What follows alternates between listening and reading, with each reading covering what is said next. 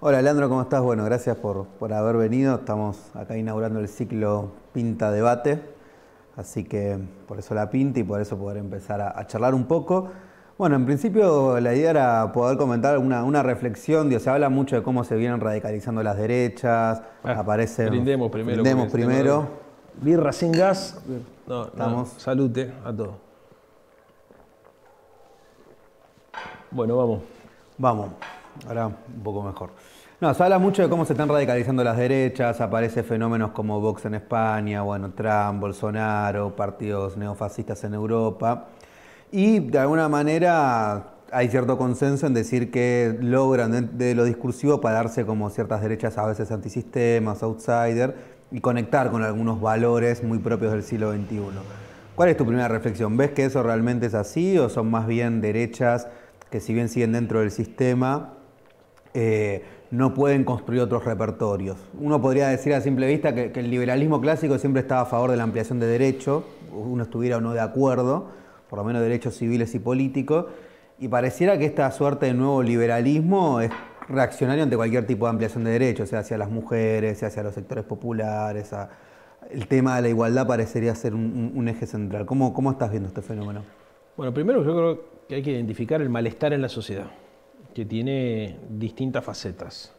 Hay un malestar material, hay un, malestar eh, psicológico, hay un malestar eh, difuso que se traduce en angustia, donde la gente no puede poner en palabras qué es lo que le pasa, pero se siente disconforme. Y esto creo que tiene que ver con la crisis de dos instituciones que son muy tradicionales para nosotros, que son el Estado de Bienestar y la democracia liberal y una tercera crisis que es la del sistema de partidos tradicionales que no logran explicar ni lo que sucede, ni darle respuesta a estas demandas, ni imaginar el futuro.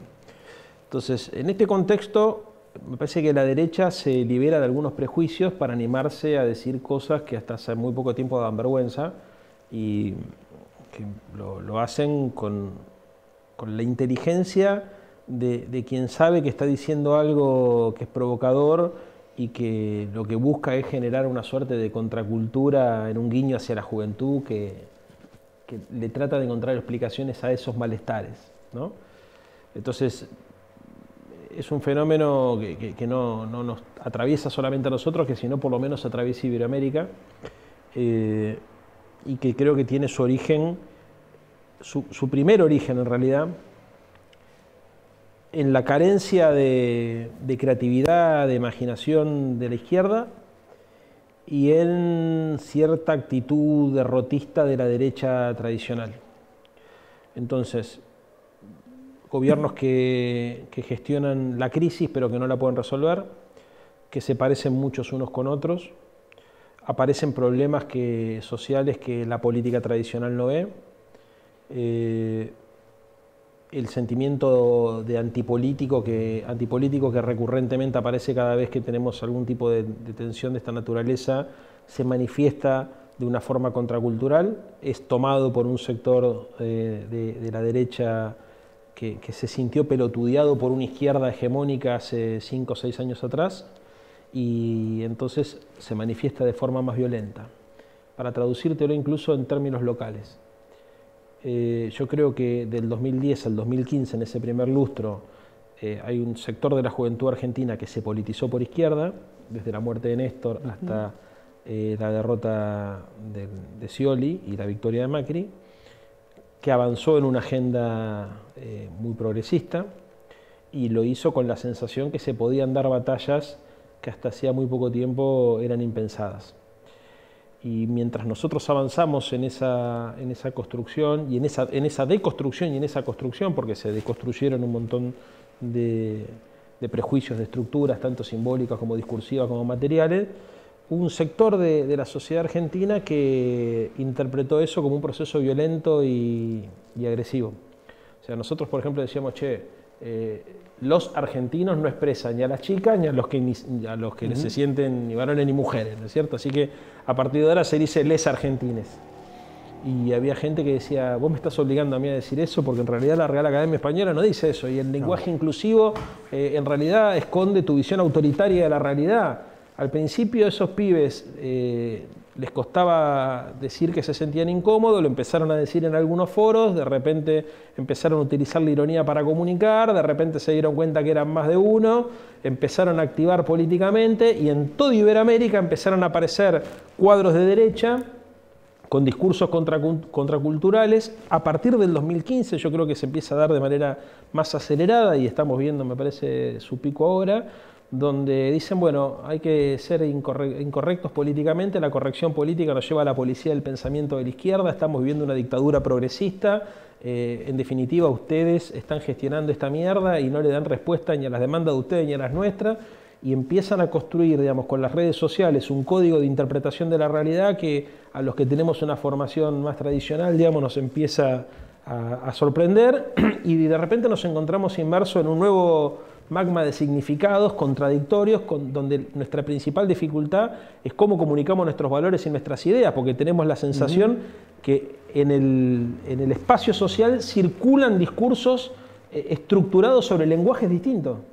Entonces, nosotros hablamos de una manera, pero en realidad eso se decodifica de otra forma y los pibes que están tratando, los influencers de la derecha que construyen sentido sobre sectores que se empiezan a politizar en la segunda ola de politización, que es la que va del 2015 al 2020, eh, utilizan herramientas conceptuales para interpretar la realidad y para generar eh, eh, conciencia que a nosotros se nos escapa, entonces lo que para nosotros era un chiste pelotudo resulta que eh, en algunos sectores genera, no sé, un montón de compartidos o de views, ¿no es cierto? Y, está pasando cosas que, la verdad que nos sorprende, porque creo que se fractura eh, el, campo social, digamos, ¿no? Y a partir de eso es donde todas estas preguntas empiezan a cobrar sentido. Claro. Sí, ahí por ejemplo hay un resultado muy curioso, veía eh, Le Pen y el frente de Le Pen, que es un frente, bueno, todos sabemos, de muy de derecha de, Francia, que históricamente nunca había tomado las banderas del LGTB, mm. ¿no? Eh, y las empieza a tomar. Y mm. empieza a tomar la bandera verde también. Y empieza a decir que en la lucha contra los inmigrantes, ¿no? O contra el, islamismo, como lo llaman ellos, eh, estamos todos, ¿no? Entonces empieza a decir hay, hay que tener una bandera verde, eh, el mundo musulmán castiga a los homosexuales y nosotros no. Entonces empiezan a incorporar otras banderas que les serán ajenas. Entonces, hay dos, preguntas. La primera, vos ves, sobre todo en nuestra derecha más criolla, que empiezan a incorporar banderas que uno podría decir no eran históricamente de, la expresión de las derechas. Y la segunda, vos recién mencionabas el tema de que, se genera cierta contracultura. Ahí, ¿cómo, ¿cómo, ves esta tensión? Muchos intelectuales de América Latina han planteado que si bien los gobiernos progresistas y populares del siglo XXI avanzaron mucho en la distribución de la riqueza, sin embargo, de alguna manera no se ganó lo que comúnmente se llamaba la batalla cultural, que, el neoliberalismo no solo era un proyecto económico, sino que también era cultural y que no, se pudo distribuir la riqueza, pero no se politizó esa distribución de la riqueza. ¿no? Y que de alguna manera los resortes, el monopolio de lo que comúnmente llamamos hegemonía, siguió siendo, eh, este, siguió siendo marcadamente con, con los valores de la élite conservadora, por decirlo de una manera. Nada, esos dos fenómenos. Si ves que la derecha está incorporando estas banderas, si realmente es así, es un fenómeno excepcional en Francia. Y el segundo es cómo ves si, esta contracultura en un punto puede serlo cuando si uno parte de la hipótesis de que ellos tuvieron el control hegemónico aún en los procesos progresistas. Sí, a la primera pregunta que me haces le respondo que sí. No hay ecofascistas como si hay en Europa, en la Argentina, pero sí, por ejemplo, hay sectores que eran considerados minorías eh, oprimidas por la mayoría, eh, la mayoría blanca, occidental y cristiana, eh, que empezaron a correrse de ese eje y a militar en un, en, un punto digamos, más cercano hacia la derecha tradicional. Por ejemplo, si veo que hay todo un sector de la comunidad gay que se ha radicalizado por derecha. Eh, si veo, por ejemplo, que hay un sector de la colectividad judía que en la Argentina históricamente ha sido muy progresista, que se ha radicalizado por derecha. Eh, hay otras banderas que son tradicionales de la izquierda, además de la diversidad cultural, religiosa y sexual, digamos que todavía no han recorrido ese camino, esperemos que no lo hagan, básicamente el tema del, de, la, discusión hasta ahora ecológica me parece que sigue estando más eh, cercana a las coordenadas de la centroizquierda, de la izquierda democrática, que de la centro-derecha, de la ultraderecha. Pero eh, eso es una novedad. que nos está pasando y que como casi siempre ocurre, digamos, nosotros intelectualizamos una vez que sucedió, rara vez nos damos cuenta mientras las cosas suceden eh, que hay algo que está cambiando de fondo. Históricamente, el caso de la colección, la BOBE, por ejemplo, tengo mi, familia materna judía, digamos, era, progre, ¿no es cierto? Y hoy tenés, eh, tenés miembros de la colectividad que son está muy a la derecha. No estamos hablando de un pensamiento republicano o conservador, estamos hablando de un pensamiento reaccionario. Igual es una generalización, pero hay algo que está cambiando. Segundo lugar, eh, creo que el problema que nosotros estamos teniendo en términos de la conceptualización de la realidad es que la agenda de la derecha creo que es más específica que la agenda de la izquierda nosotros tenemos un compendio de buenas intenciones y de algunas ideas. Ellos tienen un compendio de proyectos de ley, de políticas públicas, tienen una cosa mucho más clara alrededor de unas ideas que son muy concretas, digamos, que puede estar de acuerdo o no, pero que se identifican muy fácil. De hecho, creo que una de las características que está asumiendo la derecha es la hipersimplificación del conflicto social, entendiendo que hay problemas. Por ejemplo, te dicen, la inflación es sencillo de resolver, es un fenómeno monetario. Dejas de emitir y se acabó la inflación.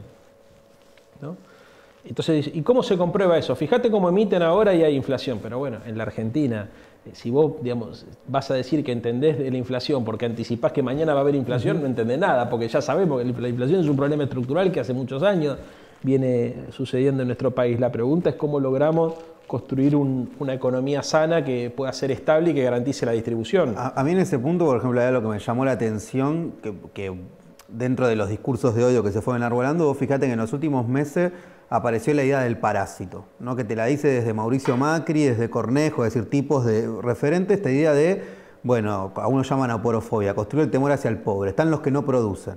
Mm. Entonces, en la economía el problema argentino es que tenés 10 millones de tipos vagos, choriplaneros, cuca, como le quieran poner, que no producen. En esto que vos hablabas de cómo van simplificando el discurso y los efectos que tiene esa simplificación del discurso. Sí, claro.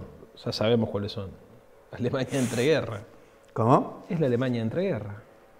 Ojo con eso. ¿Viste? Cuando vos dividís el bien contra el mal, cuando encontrás un chivo expiatorio para explicar por qué las cosas no, no salen como nos gustaría, ¿no es cierto? Entonces hay que tener cuidado. Sin embargo, yo tampoco soy de los que piensan que la historia siempre se repite, ni siquiera eso que a veces se repite como comedia y a veces se repite como drama. No, sé si eso es tan lineal, pero tengámoslo presente. Volviendo al tema, yo creo que nosotros necesitamos una agenda más concreta. Eh, a ver, uno podría decir, hay dos coaliciones eh, eh, en la Argentina, por ejemplo, que expresaron estas agendas, la coalición liberal y la coalición nacional popular. La coalición NACAM-POP era la que se construía alrededor de la industria y los sindicatos, la coalición liberal era la que se construía alrededor del campo y el sector financiero. Eh, dentro de la coalición liberal había un objetivo claro que era la acumulación privada de capital y el crecimiento económico, en el mejor de los casos. Y dentro de la coalición nacional y popular, el objetivo también era claro que era el desarrollo económico y la distribución del ingreso. Ahora, fíjate qué paradoja. Cuando Macri fue gobierno, representante de esa coalición liberal que buscaba garantizar la acumulación privada de capital y que buscaba el crecimiento económico, no solamente tuvimos una caída de cuatro puntos del Producto Bruto Interno, sino que las principales empresas del país tuvieron en tres de sus cuatro años balances en rojo. No garantizaron la acumulación, perdieron plata. Y mira esto, nosotros que somos defensores del mercado interno, la producción, el consumo, la alianza de clase entre los sectores populares y la burguesía argentina y yo, estamos teniendo dificultades para garantizar que el poder adquisitivo del salario le empate a la inflación.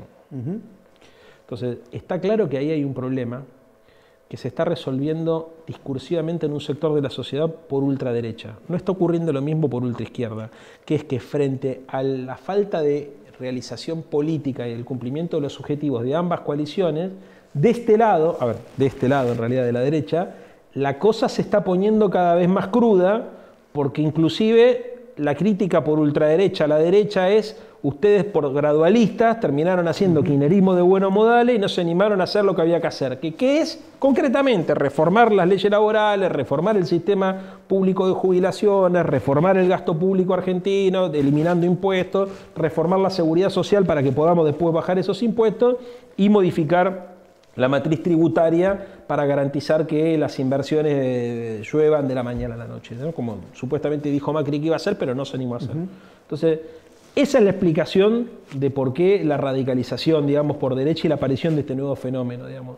Lo que creo que todavía eh, se necesita discutir y mucho es en Iberoamérica cuál es la, eh, la, agenda de la izquierda democrática, racional, nacional, feminista, con todos los adjetivos que sabemos que tiene que tener, para poder traducirla en un programa concreto de gobierno. eso me parece clave, y era un poco lo, que te quería ir preguntar. Es decir, hay cierta idea de que perdimos imaginación política. Sí. ¿no? Que vos decías, bueno, en el siglo XX había utopías y estaban claras, ¿no? Aparte, una parte del siglo XXI también. Y pareciera que ahora, porque nos gusta o no, la derecha construye una narrativa de futuro. Es decir, no solo denuncia el presente. Ellos te proponen un futuro. Te puede gustar, no gustar. Te puede decir Esteban Burgess, el futuro es la incertidumbre, te tenés que adaptar. Da la sensación que nosotros nos quedamos a veces, o logran, quedamos más hablando del pasado, del presente, y nos cuesta construir una narrativa de futuro. Nos cuesta volver a, enamorar desde una, desde una imaginación política que salga a veces del status quo, ¿no? Y esto de ser un poco más irreverente, de incomodar con algunas cosas.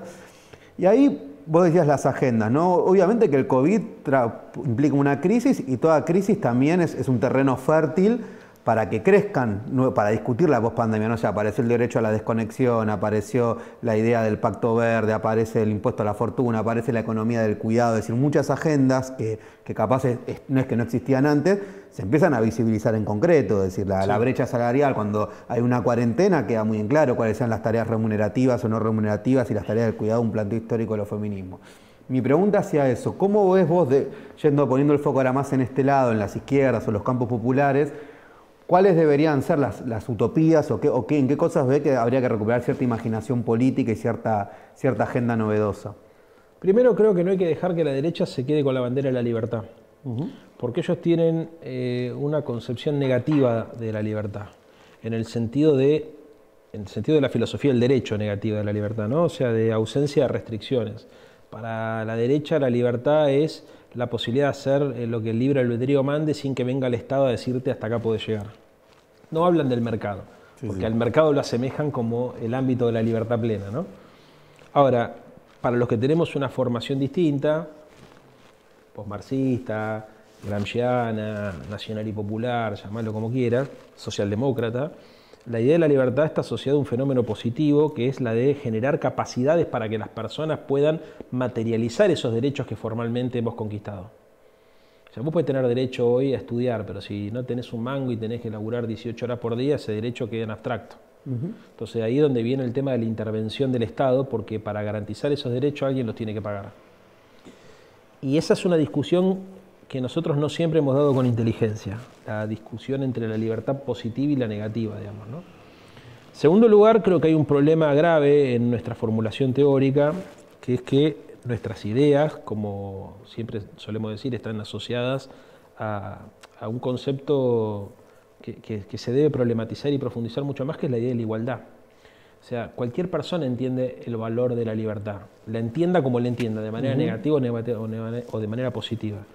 Pero el valor de la igualdad es un valor que necesita ser reflexionado, meditado, discutido, problematizado.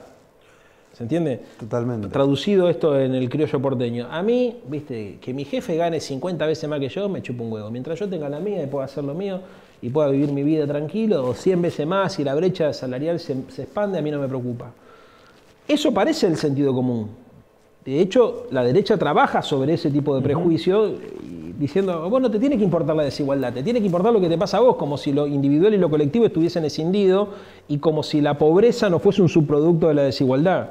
Ahora, vos fijate la cantidad de, palabras y de conceptos difíciles que nosotros tenemos que utilizar para tratar de explicar por qué el modelo de organización social se tiene que estructurar sobre la idea de la libertad y la igualdad al mismo tiempo.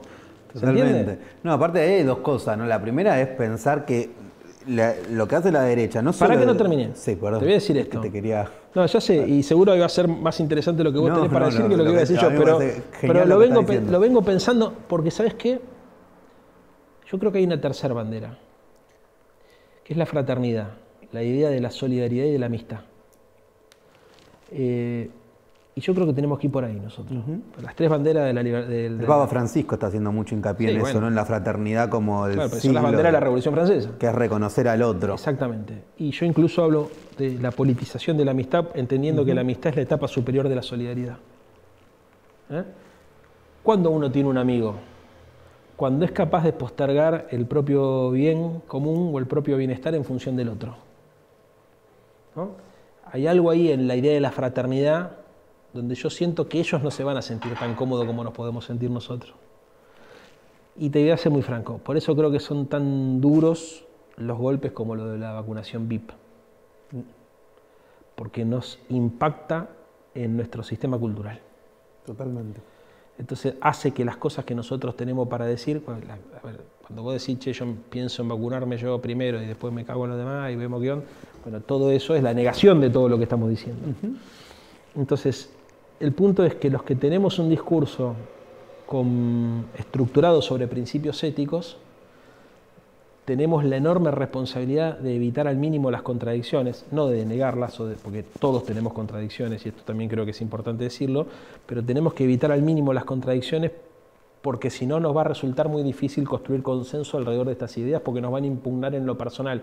En lugar de impugnar nuestras ideas, nos van a impugnar en lo personal. Entonces hay que ser muy cuidadosos. Si vos decís, el mundo es una mierda y vos lo único que tenés que preocuparte es por vos mismo, si te enganchan en cualquier renuncio, no pasa nada, ¿me entendés? Porque vos dijiste el mundo es una mierda y somos todos unos garcas y en realidad todo lo que queremos es tener lo que tiene el otro porque el egoísmo es lo que estructura, es el motor de la historia el egoísmo, ¿no es cierto? Entonces como el egoísmo es el motor de la historia, somos todos garcas, es un ¿me entendés? Sigamos para adelante.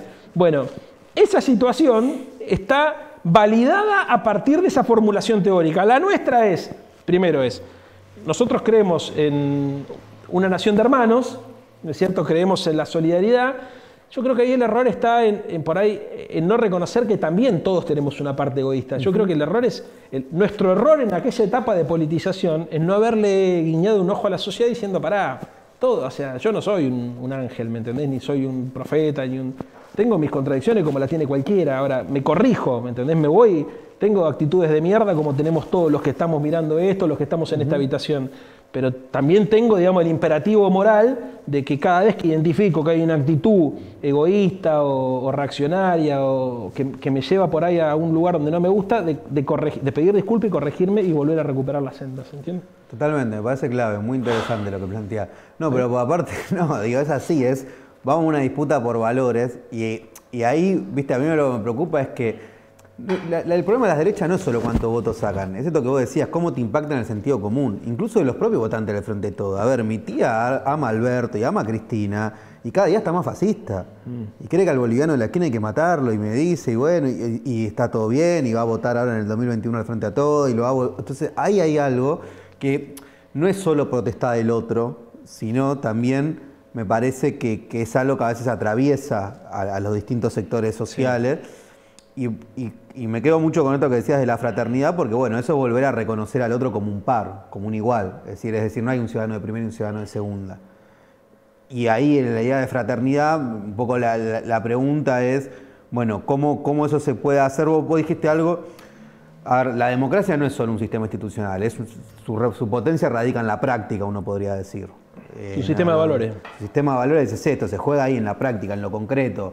No sé, para los griegos uno podría tomar la, política también era felicidad, había una idea de hacer feliz. O sea, el, estar en la polis era estar entre pares construyendo felicidad común, en algún sentido, no en un sentido romántico, en un sentido de, calidad de vida. Sí. Yo ahí a veces me pregunto cómo podemos hacer para no solo no quedar como los que no queremos el buen vivir. La igualdad no es que vivimos todos peor, sino que la igualdad es no que estamos todos iguales viviendo peor, sino que hay una idea ahí del buen vivir. Sí. Bueno, ahí hay, otro éxito del dispositivo comunicacional de la derecha, ¿no es cierto? Es decir, los comunistas son aquellos que quieren un país donde todos seamos pobres. Por eso no quieren a los ricos. Mirá, eh, en primer lugar, me parece que nosotros también tenemos que... Eh, a ver, hay algunas preguntas que necesitan para ser respondidas. respondidas.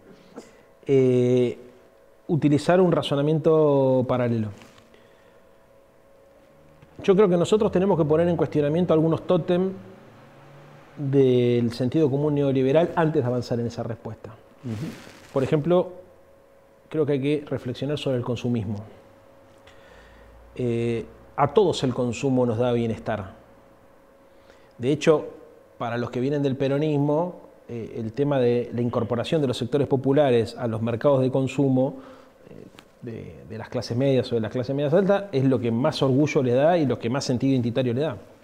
Pero también se dijo en, en algún texto que hacías referencia a vos recién, eh, analizando la experiencia de los gobiernos de la década ganada, digamos, que pudieron digamos, modificarle la vida a la gente de la puerta de la casa para adentro, pero que no lograron modificar por ahí eh, las relaciones intersubjetivas, interpersonales a partir de la puesta en valor de los bienes públicos, que era otro tema que me había quedado tu pregunta anterior, también se dio un análisis alrededor de la idea de que después de haber incorporado a la gente al consumo, y no haber politizado esa redistribución del ingreso, lo que generamos fue consumistas que le dieron un valor, porque una cosa es decir, che, regulemos los consumos superfluos para cuidar el medio ambiente, otra cosa es decir, eh, che, incorporemos a la gente al consumo para que no se cague de hambre, y otra cosa distinta es decir, reflexionemos qué tiene que ver el consumo con la felicidad. No estamos hablando ya de morfar y de vestirnos o de darnos un gustito, sino de suponer que la vida consiste solamente en acumular cosas materiales que en realidad no sirven, como el discurso del Pepe que, ¿Viste ese discurso que dice,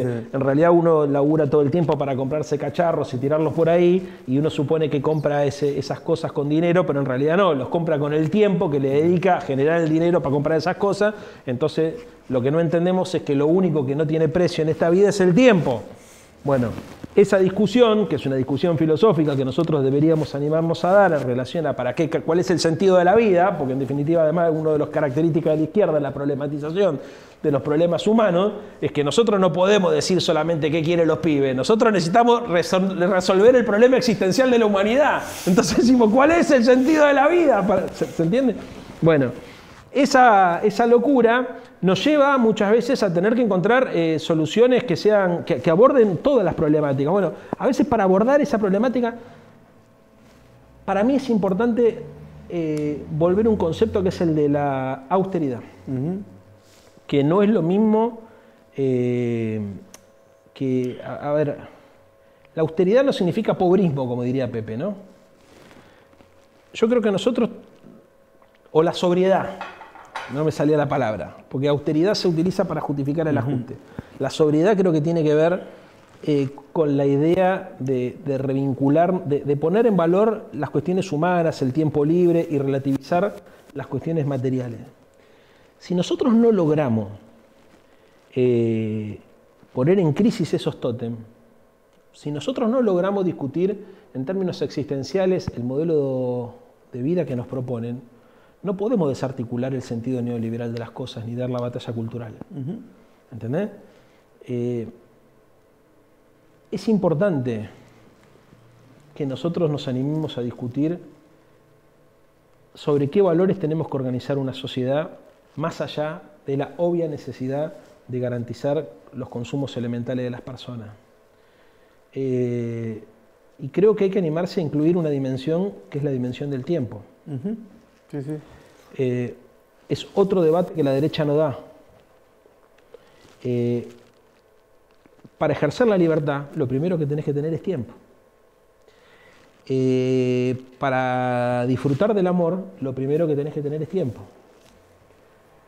Y lo primero que te quita el, sistema, el, sistema de hiperexplotación capitalista, de superproductividad y todas las cosas que ya sabemos, es el tiempo. Muy interesante ahí, hace, poco eh, hay un filósofo Byung-Chul Han, surcoreano, que planteaba esta idea de que en el ocio puede estar la alienación también, ¿no? El tipo decía el tema del tiempo, cómo se fue regulando, donde vos te quedás hasta las 3 de la mañana viendo Netflix, incluso a costa de llegar tarde al laburo, pero que de alguna manera estamos en sociedades donde el neoliberalismo te va planteando la, depresión, la autodepresión, ¿no? no la rebeldía, sino te crecen la venta de psicofármacos, crecen las enfermedades que tienen que ver con la salud mental. Y hay una idea, se puede compartir o no, medio de, de bueno, ojo con que a veces en eso que llamamos socio, divertimento, hay cierta contradicción y hay cierta alienación. Y a mí me venía también muy a la cabeza un, ejemplo muy ilustrativo, viste que en su momento en Bolivia luchaban para que las cholas puedan ir a los shopping. ¿No? Entonces, porque no la dejaba ir la derecha racista, entonces la lucha del MAS era que la derecha ir, las cholas puedan ir a los shopping. Bueno, finalmente logran que las cholas puedan ir a los shopping y después los shopping hicieron ofertas distintas y esto que volvíamos a la idea de, pensar en consumidores y no ciudadanos. Entonces después, e, e, esa misma lucha que, era, que, tenía su, su, fin frente a una frontera que le ponía, después la propia derecha lo terminaba incorporando de una lógica de consumo. ¿Sabes qué creo? Pará, un minuto. ¿Qué me parece ahí? yo si fuese boliviano trabajaría para que las cholas puedan entrar a los shopping. Y entren y además hasta trabajaría para que tengan y gasten. Pero también trabajaría para que a las hijas de las cholas no les resulte tan aspiracional entrar a los shopping. Claro. Porque yo la entiendo a la señora que durante muchos años quedó de la parte de afuera y decidió estar. A ver, la vida es una sola. Probablemente no exista Dios y probablemente, digamos, no exista reencarnación. Entonces, dejar a la señora que entre Ahora, si nosotros pensamos más allá de todo esto, también relativicemos la importancia simbólica de, de, incluirnos dentro de esas tramas de significación. Porque en realidad la señora no es que quería consumir, la señora quería, ser parte. Ser parte, claro. Totalmente. Bueno, ahora te llevo un poco más, más acá. ¿no? Vos decías tal lo del lenguaje. Me hacía acordar hace poco, Saborido le preguntaba y me decía, ¿qué quilombo explica el hombre nuevo? ¿no? Si no empezamos a explicar las cosas un poco más, mm. más sencilla, es muy difícil, porque mi tía está ahí en Bernal viendo la, tele y si le explica el hombre nuevo y todo lo que queremos decir. A ver, yendo un poco más a lo a, acá, a la Argentina, sí, dale. Es, probablemente, es probable que a tu tía no le tengamos que explicar el hombre, le tengamos que estimular con otras ideas. Pero no podemos renunciar a la idea de que a las pibas y a los pibes que les preocupen las cosas más o menos dentro del sistema de valores que nos preocupan a nosotros, estos temas no se, no se traten y no se toquen. Yo sé que nos aleja del debate masivo eh, las cuestiones más de fondo y filosóficas y más cercanas a, los valores de las utopías, digamos, ¿no? Pero por otro lado es indispensable, porque si no tenés mucha gente que trabaja para la construcción del hombre nuevo y la mujer nueva, para que vean que me he deconstruido, eh, va a ser muy difícil dar esos, esos otros debates, porque necesitamos un ejército de capitanes que estén motivados por valores trascendentes y que puedan dar batallas eh, cotidianas. Totalmente.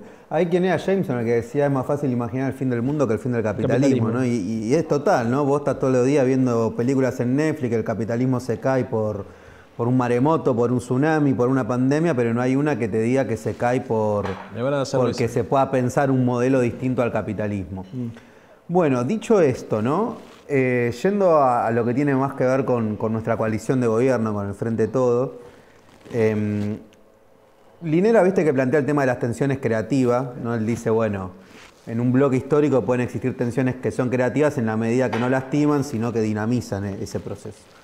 Creo que vamos a compartir que el Frente de Todos es uno de los frentes más plurales y diversos, también animo a decir desde el frejulio, de la vuelta a la, democracia, seguro, ¿no? que tiene una capacidad de, diversidad, no solo en sus identidades políticas, tener peronistas, progresistas, sino que también tener movimientos ambientales, movimientos sociales, movimiento obrero, etc. Bueno, ahí la, pregunta es si tenemos que recuperar imaginación política, si tenemos que tener una agenda más concreta, si tenemos que tener una agenda que no renuncie a los valores, pero que además le pueda hablar a los masivos. ¿Cómo explicamos ¿Cómo ves hoy al frente de todos? Si ves que realmente la ves como una coalición, lo ves como un frente, lo ves en un proceso de transición, ves que tiene una metodología que se puede haber consolidado, o sea, ¿qué, qué, análisis de, de estos dos años, que ya se lleva casi dos años eh, desde el triunfo? No, creo que el frente de todos es solamente un frente electoral. ¿Y eso lo ves bien? ¿Ves que habría No, para el orto lo veo, claramente. Claramente, creo que es, eh, yo te decía al principio, dentro de las instituciones que están en crisis, está en crisis el sistema de partido. yo creo que, o lo que represente simbólica y equivalentemente un partido político hoy en nuestra realidad. Mira, si nosotros queremos transformar la sociedad, vamos a tener que transformar el Estado.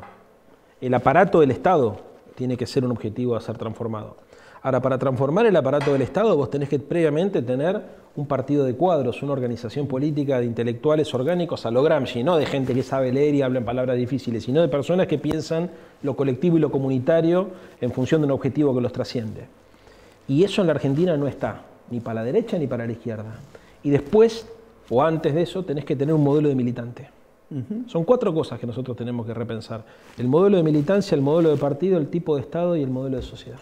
¿No te da la sensación que para quienes venimos de la militancia, como, como vos, yo y bueno, y muchos que seguramente nos están escuchando y muchas, en esto de la falta de imaginación política, a mí un poco la sensación que la militancia parece que es solo satisfacer demanda. está bien, que como a corto plazo, pero que perdimos cierto norte de la militancia es mucho más que satisfacer demanda. Sin duda, sin duda. Es, por ejemplo, es generar nuevas demandas. Exactamente. que a nadie se le ocurre, ¿me entendés? O sea, porque generar nuevas demandas es tensionar el sentido común. Mirá, eh, nosotros en una época decíamos que a la Matrix había que pelearla de una manera más inteligente que enfrentarla de manera frontal, que era generarle virus. Que si nosotros lográbamos que el programa este que nos ordena la vida, digamos, tuviese algún tipo de chisporrota, eh, por ahí eso alertaba a los demás de que algo estaba pasando. Eh, yo creo que la Matrix empezó a llenar de virus, pero por derecha. O sea, empezaron a, generar contradicciones y, nos ponen en un lugar incómodo a nosotros, porque resulta que nosotros terminamos defendiendo el capitalismo realmente existente porque suponemos que, que el capitalismo que está por venir es peor que el actual. Entonces, por eso muchas veces nosotros terminamos adoptando posiciones que parecen conservadoras y los rebeldes son los demás. Porque en nuestra, en nuestra imaginación, el futuro es muy oscuro. Cuando nosotros vemos cómo, a ver, eh, si, los principios filosóficos de la derecha se construyeran, estaríamos volviendo a una suerte de darwinismo social, ¿no es cierto? Y donde la gente valdría solamente por lo que tiene, y bueno, que muere el que tenga que morir, la supremacía del más apto, barbaridades éticas para nosotros insostenibles. Entonces, frente a esa realidad posible, defendemos lo actual. Por eso es el problema de, crisis de imaginación que nosotros tenemos, porque estamos siendo asediados por una nueva ola, digamos, de, comprensión de los fenómenos sociales, hiperindividualistas, hipermaterialistas, hiperagresivas por competitivas. O sea, la hipercompetitividad, que es todo lo contrario a la ética, digamos, de la, solidaridad y a la ética de, de la fraternidad, eh, nos pone en esa situación. Ahora, la pregunta tuya me parece que va, más orientada a tratar de, porque esta respuesta no requiere de un cuadro intelectual que la, que la, mastique, la formule y se la, comparta a la gente, sino que requiere de una nueva práctica de construcción del conocimiento social, o sea, más colectiva, más horizontal, más participativa. Yo creo que nosotros tenemos que obligarnos a salir de nuestra zona de confort. Eh, y creo que la duda es revolucionaria y que nosotros estamos tan agobiados por el asedio de la ultraderecha que nos estamos dando poco margen para dudar. Y creo que más importante que una buena consigna es una buena pregunta. Hay que minar de dudas, hay que, hay que saber cuáles son las...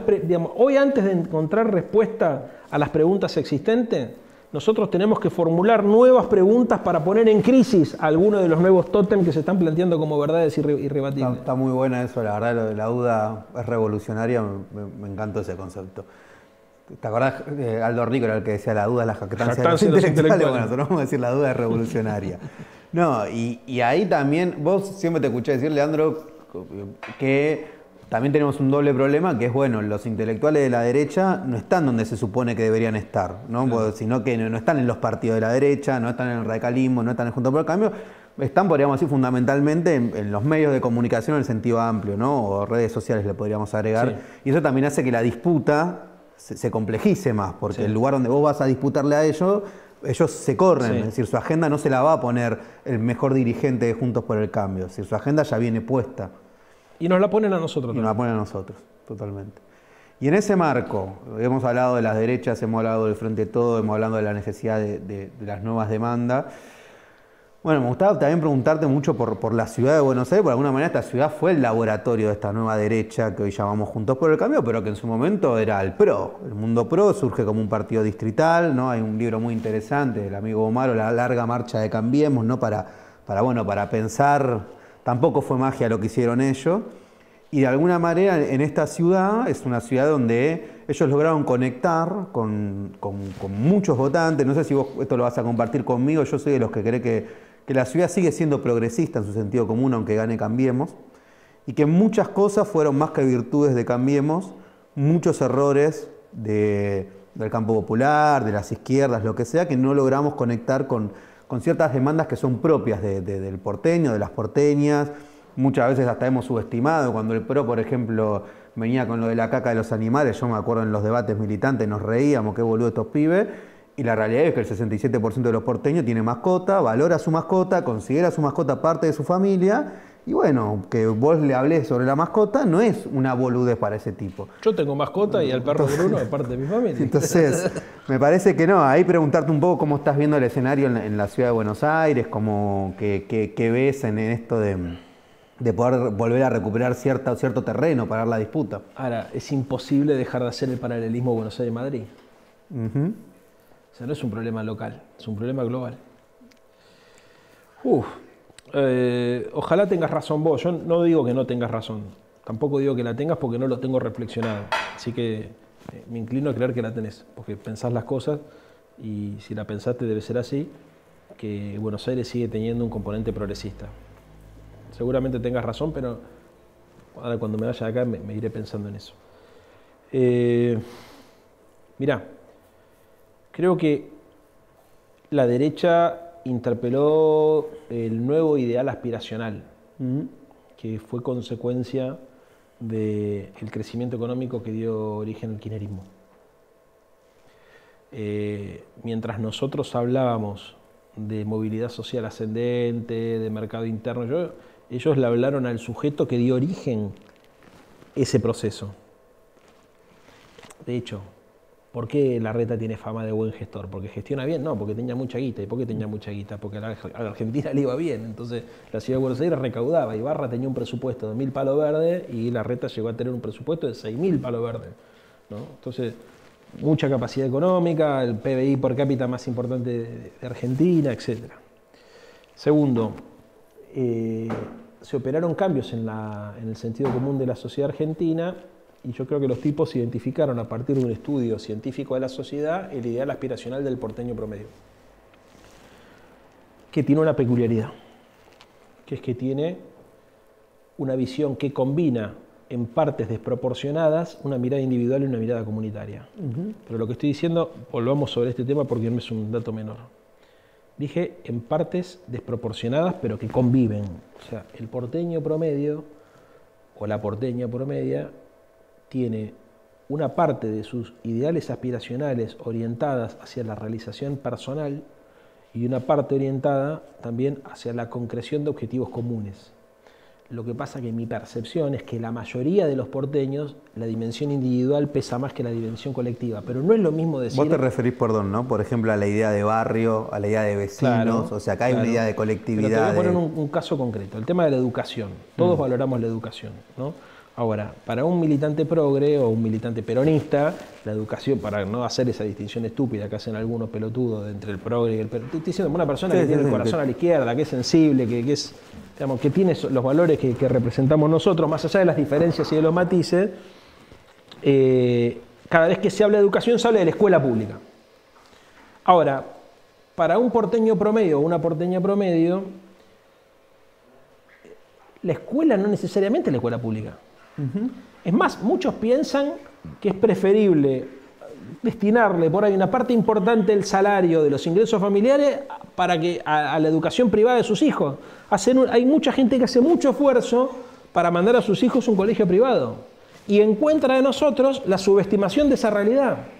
¿Por qué sucede? Por un montón de factores, ¿no es cierto? Factores súper complejos, o sea, que tienen que ver también con con corrientes culturales que vienen de otros lugares, que, que nos atraen, o sea, todos, digamos, yo le contaba a un compañero recién, en Chile la discusión con la crisis del año 2019 no era que haya una universidad pública que garantice, como en la Argentina, la movilidad social ascendente, el ingreso a la, a la, educación superior de las clases medias medias o medias bajas. Ese no era el planteo. El planteo era, yo quiero tener ingresos suficientes para evitar tener que pasar por el endeudamiento privado para mandar a mis hijos a la universidad privada que a mí me gustaría mandar. Son dos cosmovisiones completamente diferentes. El que quiere una universidad pública que iguale, eh, con las características de la UBA, y el que dice que el Estado no se ocupe de eso, que el Estado se ocupe de darme a mí el ingreso necesario para que yo elija qué universidad ir sin tener que endeudarme para toda la vida. Loco, es muy fuerte ese cambio. Es muy fuerte. Entonces, lo que quiero decir es que la subjetividad tiene dos dimensiones. No una, no es que los otros son los egoístas hijos de puta, porque también está el barrio, la familia, también, viste, nosotros somos capaces de decir, los porteños son la sociedad más individualista y más miserable, y después el día siguiente somos el pueblo más solidario y frente a cualquier tragedia ahí estamos. Bueno, porque tenemos esa desmesura. La realidad es que conviven las dos dimensiones. ¿Y sabes cuál es la realidad? Que el PRO gestionó las dos. Nosotros le hablamos solamente a una, el PRO, porque aparte quien piense que el PRO solamente interpela a los sectores digamos, de la pequeña burguesía, se equivoca. Aparte han ganado en las comunas sur de la ciudad de Buenos Aires. Exactamente. Y tienen, un discurso, y tienen un discurso donde, por ejemplo, la dimensión de lo público está reivindicada en la ciudad. En la ciudad eso pasa, por ahí en, otros, en otras provincias el PRO es más duro, tiene una, pero en la ciudad los tipos no te dicen, eh, hay que ser, los tipos te hablan de la educación pública, aunque después de, de finanzas... La plaza, te dicen, mira todo lo que hicimos en el parque, en el espacio. Entonces hay una complejidad que nosotros no logramos descifrar y desarmar, entonces le, le, contestamos a eso con un discurso que termina siendo un discurso de minoría. Capaz que por eso Costa Salguero es algo que les dolió. Exactamente. Porque puso, desnudó un poco de, bueno, ojo Bueno, lo que pasa es que en Costa Salguero ellos que se la pasaban defendiendo la propiedad privada, se encontraron con que estaban transformando propiedad pública en propiedad privada. Y esa es una buena explicación de lo que yo creo que hay que hacer. Hay que defender las dos cosas. Hay que defender la propiedad privada y la propiedad pública. No es que es la propiedad pública o la propiedad privada, son las dos cosas. Que haya propiedad privada, que no entienda que la propiedad privada es parte constitutiva de nuestra sociedad no entiende nada. Ahora, quien crea que la única forma de, propiedad o el único régimen de propiedad es el régimen privado de propiedad, se equivoca. Hay propiedad comunitaria, hay propiedad estatal, hay muchas formas de propiedad que es el tipo de discurso que nosotros tendríamos que tener para tratar de romper la hegemonía neoliberal. Totalmente, totalmente. Aparte, muchas veces los que en nombre de la propiedad privada ni siquiera defienden la propiedad privada, es decir, el caso de los homeless, el caso de tierras públicas que sean se han adueñado determinadas élites. Bueno, la última, y bueno, de nuevo muchas gracias por, por, estar acá en este ciclo de conversaciones.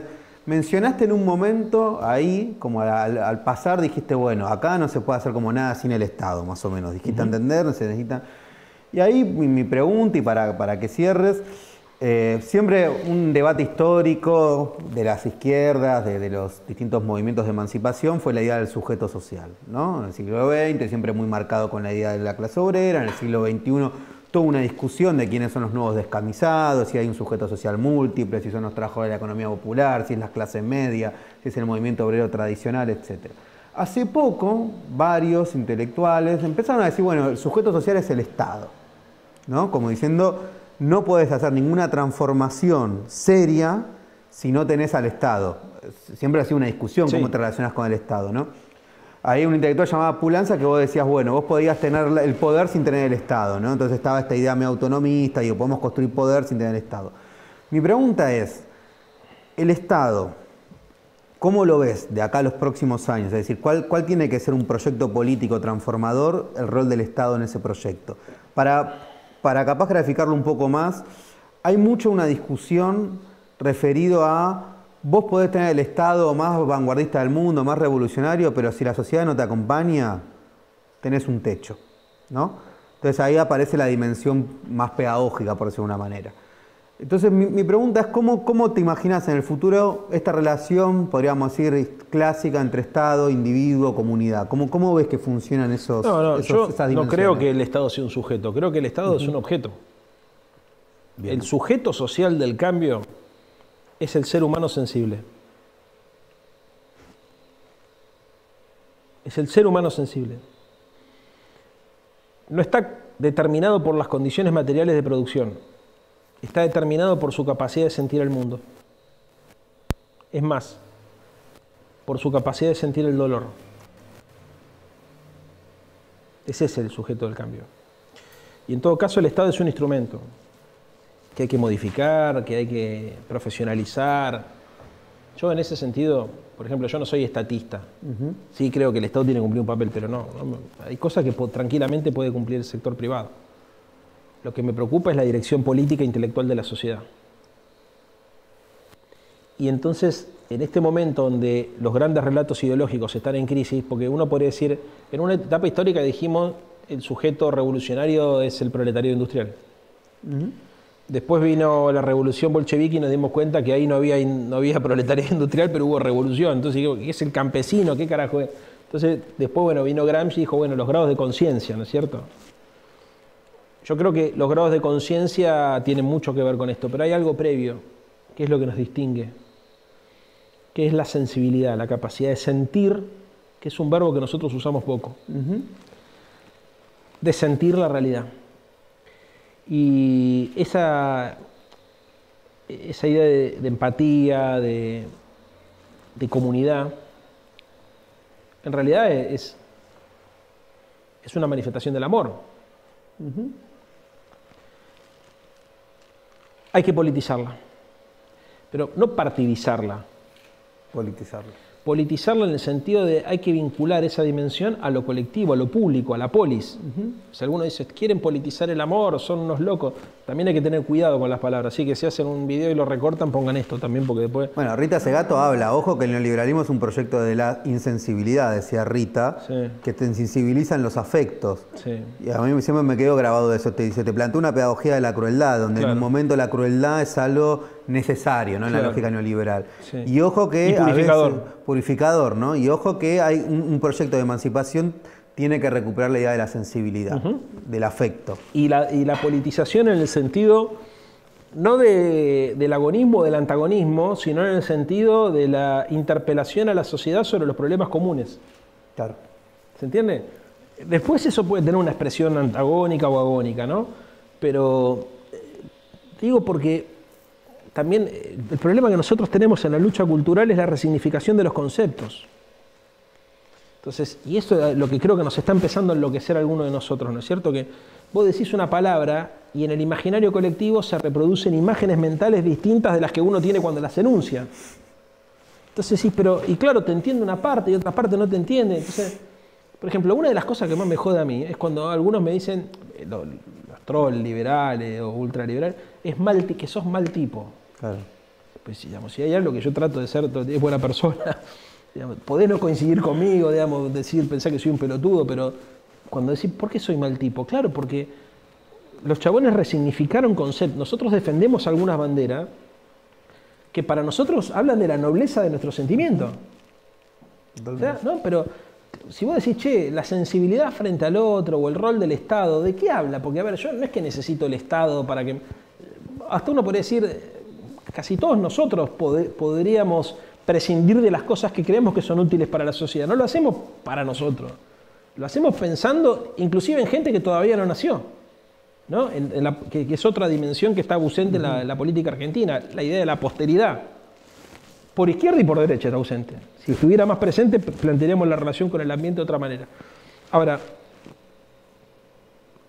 la reconceptualización o la redefinición de algunos conceptos requiere un esfuerzo intelectual y además un grado de coordinación de parte de la izquierda que a mi criterio resulta imprescindible. Y ojalá para cerrar esto ustedes puedan contribuir también en esta dirección, ¿no? porque una de las características de esta nueva derecha es que crea conceptos y después los aplica en todo el planeta. ¿no? Llegamos ya al paroxismo de ver como Trump le decía a Biden, si usted gana, va a ser que Estados Unidos se transforme en Venezuela. ¿no? El ridículo total, pero eso habla de por qué digamos, se repiten esos clichés o, o la libertad contra el comunismo. Nosotros sin, sin el ánimo de polarizar en ese sentido, sí deberíamos tratar de construir, de aprender de esa experiencia, de estudiar esa experiencia para poder construir significativos eh, o, o significantes amos, diría mi amigo alemán, hablando de, la, eh, hablando de, de Lacan, que nos sirvan para darle identidad a un proyecto emancipatorio. Jorge, abrazo. Bueno, acá cerrando con, con Jorge, recomendamos ahí el libro Ideología que acaba de salir. Justo hoy salió una nota que decía, la, la ultraderecha se apropió de la palabra libertad y tiene que ver con algo que vos decías al principio. Así que bueno, muchas gracias Leandro, la verdad, que, que un placer haber estado acá dialogando. Bueno, muchas gracias por la cerveza, ¿eh? muy rica.